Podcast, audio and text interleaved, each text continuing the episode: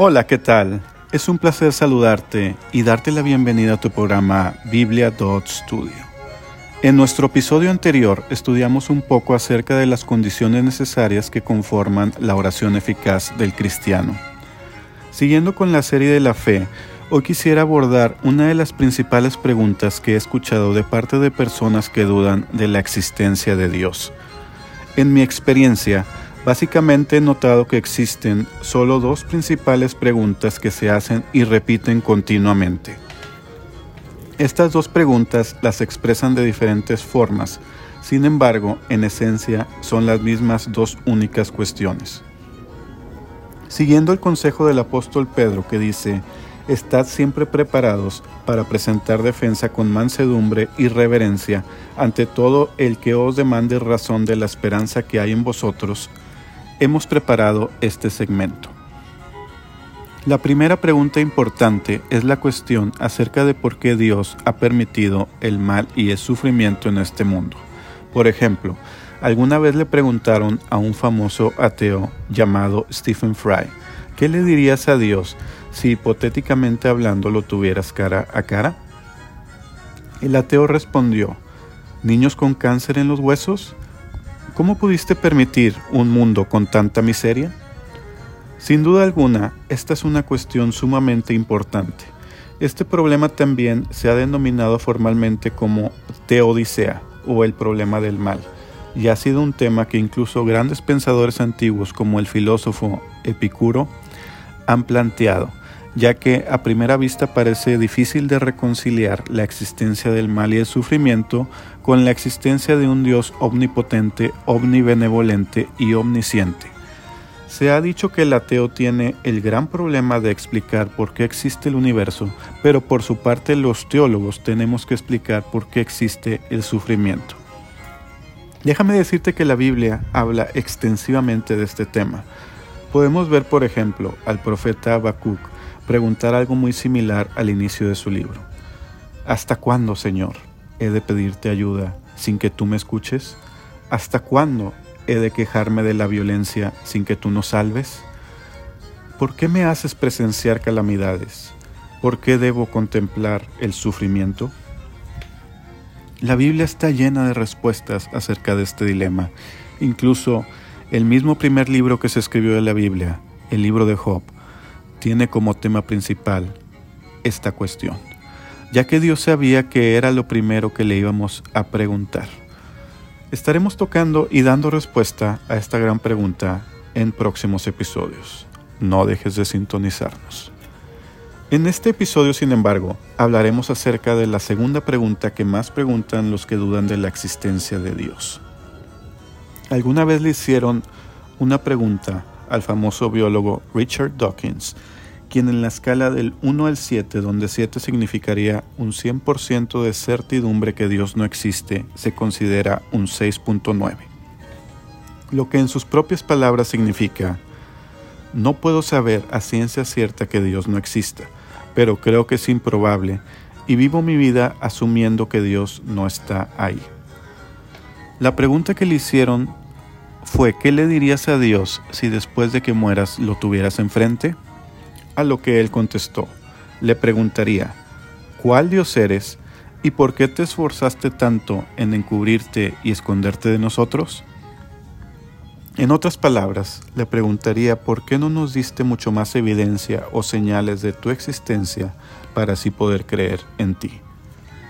La realidad es que esta pregunta se puede responder de muchas maneras y de hecho ya hemos respondido indirecta y parcialmente esta pregunta en nuestro episodio número 4, donde hablamos acerca de la evidencia de la existencia de Dios manifiesta en su creación.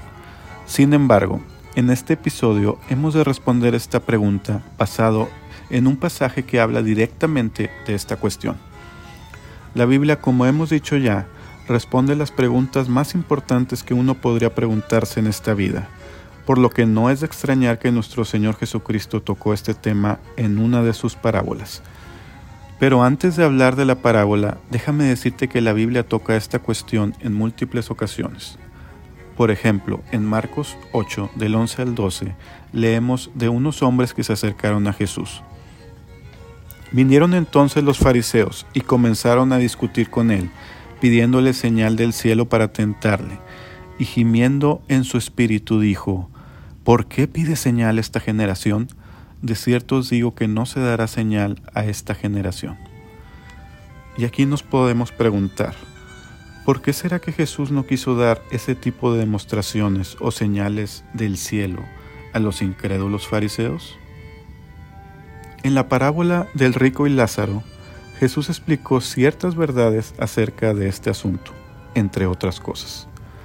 La parábola la puedes encontrar en Lucas 16 del verso 19 al 31. Léela tranquilamente de forma personal. Yo solo puntualizaré algunos puntos. La parábola habla de dos hombres, un hombre muy rico y otro muy pobre llamado Lázaro. El rico gastaba su fortuna para complacerse diariamente y el pobre vivía sufriendo, echado a la puerta del rico, deseando saciarse aunque fuera de las migajas de su mesa. Los dos eventualmente mueren y en el más allá ocurre un cambio dramático y se invierten las posiciones. Ahora el que era rico sufre tormentos y el que era pobre goza del paraíso junto con Abraham el patriarca. El hombre rico, al ver que no tiene remedio, le hace una petición muy curiosa a Abraham. Nota lo que dice el verso del 27 al 31. Entonces le dijo, Te ruego pues, Padre, que le envíes a Lázaro a la casa de mi Padre, porque tengo cinco hermanos, para que les testifique a fin de que no vengan ellos también a este lugar de tormento. Y Abraham le dijo, A Moisés y a los profetas tienen, óiganlos. Él entonces dijo, No, Padre Abraham, pero si alguno fuere a ellos de entre los muertos, se arrepentirán. Mas Abraham le dijo, si no oyen a Moisés y a los profetas, tampoco se persuadirán aunque alguno se levante de los muertos. La respuesta de Abraham en la parábola es muy interesante y quisiera recalcar solo tres puntos importantes al respecto. En primer lugar, déjame decirte que esta es la única parábola de todas las que contó Jesús que tiene un nombre propio, el nombre de Lázaro. Esto tenía un propósito especial. Notemos también que la conclusión final, tampoco se persuadirán, aunque alguno se levantara de los muertos, fue una predicción en el caso de muchos judíos, ya que aún después del milagro de la resurrección de Lázaro, persistieron en su incredulidad y aún más, incluso algunos planearon matarlo. De esto podemos concluir que no necesariamente mayores señales y demostraciones de poder de Dios son garantía de mejores resultados para sus propósitos. Esto se ha visto repetidamente en la historia. Dios sigue haciendo milagros hoy, pero su forma de proceder es la misma que la de Cristo no hace los milagros para satisfacer la curiosidad de la gente, sino con un propósito específico. Podemos concluir entonces que Dios siempre ha dado la evidencia suficiente para los que desean creer en Él. Nota lo que dice Mateo 12 del 38 al 42.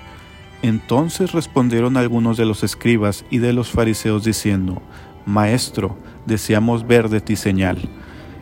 Él respondió y les dijo, La generación mala y adúltera demanda señal, pero señal no le será dada, sino la señal del profeta Jonás. Porque como estuvo Jonás en el vientre del gran pez tres días y tres noches, así estará el Hijo del Hombre en el corazón de la tierra tres días y tres noches. Los hombres de Nínive se levantarán en el juicio con esta generación y la condenarán, porque ellos se arrepintieron a la predicación de Jonás y he aquí más que Jonás en este lugar.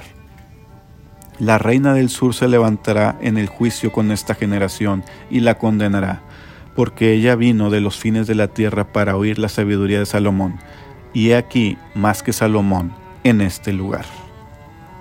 mi querido amigo o amiga. Jesucristo es la mayor evidencia que tenemos acerca de Dios. Dice nuestro pasaje clave en Juan 1.18. A Dios nadie le vio jamás. El unigénito Hijo que está en el seno del Padre, Él le ha dado a conocer. Dios ya se ha aparecido en persona. Jesucristo es la persona más famosa de la historia, tanto así que nuestra historia se divide en antes y después de Cristo. Y también la mayor evidencia de su divinidad es su resurrección, razón por la cual el cristianismo creció exponencialmente en el primer siglo. Miles de mártires siguieron el ejemplo de los apóstoles al morir sin temor y en gozo y paz completos porque habían visto de primera mano al Cristo resucitado. En segundo lugar, quiero puntualizar el medio señalado por Dios para llevar a cabo sus planes. Moisés y los profetas, es decir, las escrituras, es el agente que Dios ha escogido para la salvación de los hombres. Escudriñad las escrituras, porque a vosotros os parece que en ellas tenéis la vida eterna, y ellas son las que dan testimonio de mí, dice Juan 5:39. Gracias a la providencia divina, la Biblia es el libro más accesible, más impreso y más influyente de toda la historia. Sin embargo, para recibir de su sabiduría y de su poder, además de oírlos, como nos dice la parábola, es necesario tener un espíritu humilde, ya que para llenarte de Dios, primero hay que vaciarte de ti mismo.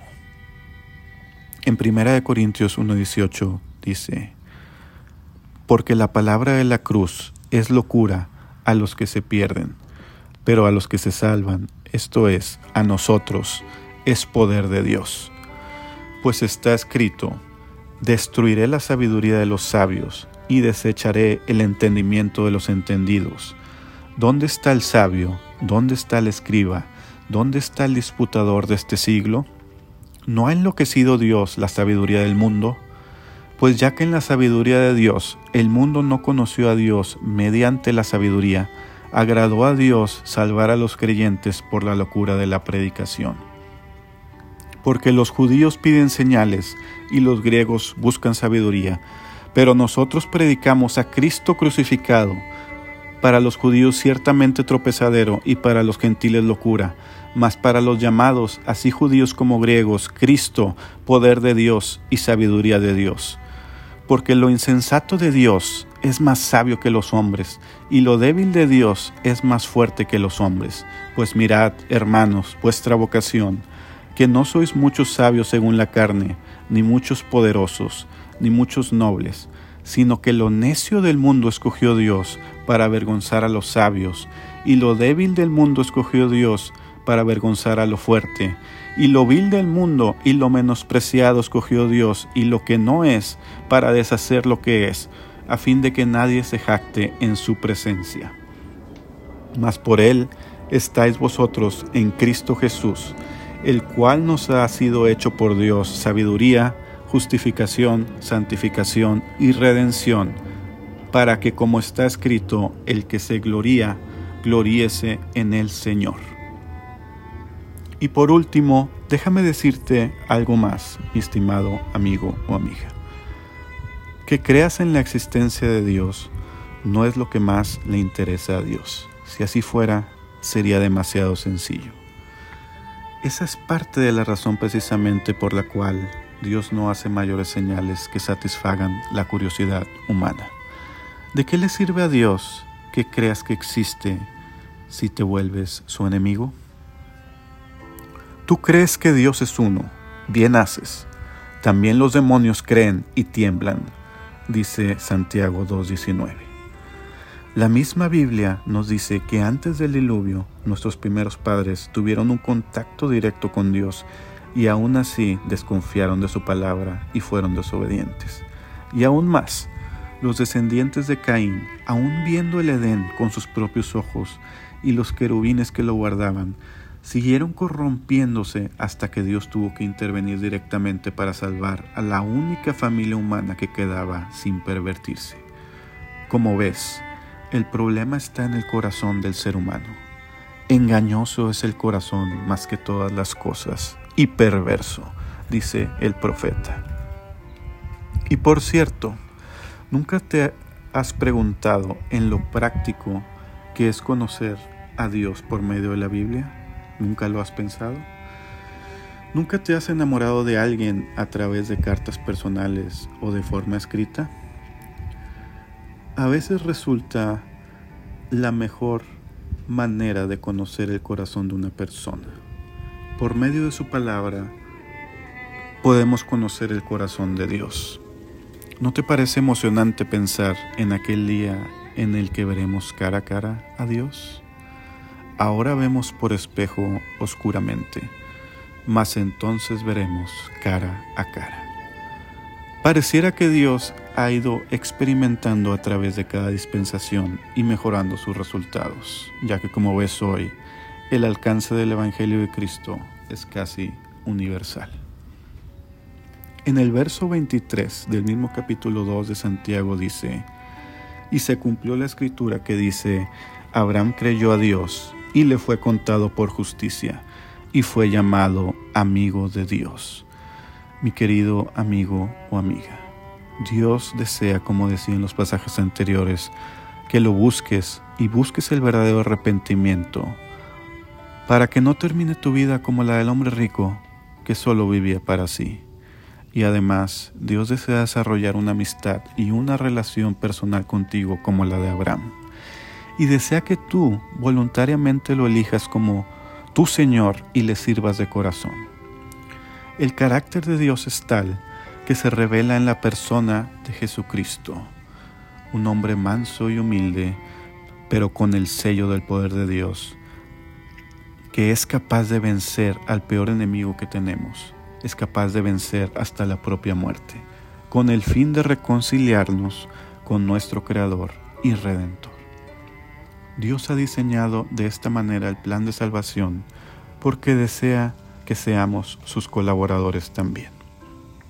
Dice 2 de Corintios 5:13. Porque si estamos locos es para Dios y si somos cuerdos es para vosotros, porque el amor de Cristo nos constriñe, pensando esto, que si uno murió por todos, luego todos murieron, y por todos murió, para que los que viven ya no vivan para sí, sino para aquel que murió y resucitó por ellos. De modo que si alguno está en Cristo, nueva criatura es. Las cosas viejas pasaron, he aquí todas son hechas nuevas. Y todo esto proviene de Dios, quien nos reconcilió consigo mismo por Cristo y nos dio el ministerio de la reconciliación, que Dios estaba en Cristo reconciliando consigo al mundo, no tomándoles en cuenta a los hombres sus pecados, y nos encargó a nosotros la palabra de la reconciliación. Así que somos embajadores en nombre de Cristo, como si Dios rogase por medio de nosotros, o rogamos en nombre de Cristo, reconciliaos con Dios. Al que no conoció pecado, por nosotros lo hizo pecado, para que nosotros fuésemos hechos justicia de Dios en él. Así pues, nosotros, como colaboradores suyos, os exhortamos también a que no recibáis en vano la gracia de Dios, porque dice, en tiempo aceptable te he oído, y en día de salvación te he socorrido. He aquí ahora el tiempo aceptable, he aquí ahora el día de salvación. Amén. No esperes otro día más, mi querido amigo, amiga. Ven a Cristo hoy y reconcíliate con Dios.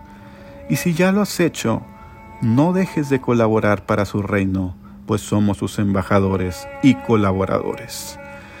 Dios te dice, hoy es el día de salvación, ahora es el tiempo, mañana puede ser demasiado tarde. Dios te bendiga. Se despide tu amigo y servidor. A Dios nadie le vio jamás. El unigénito Hijo que está en el seno del Padre, Él le ha dado a conocer. El que da testimonio de estas cosas dice, ciertamente vengo en breve. Amén. Sí, ven Señor Jesús.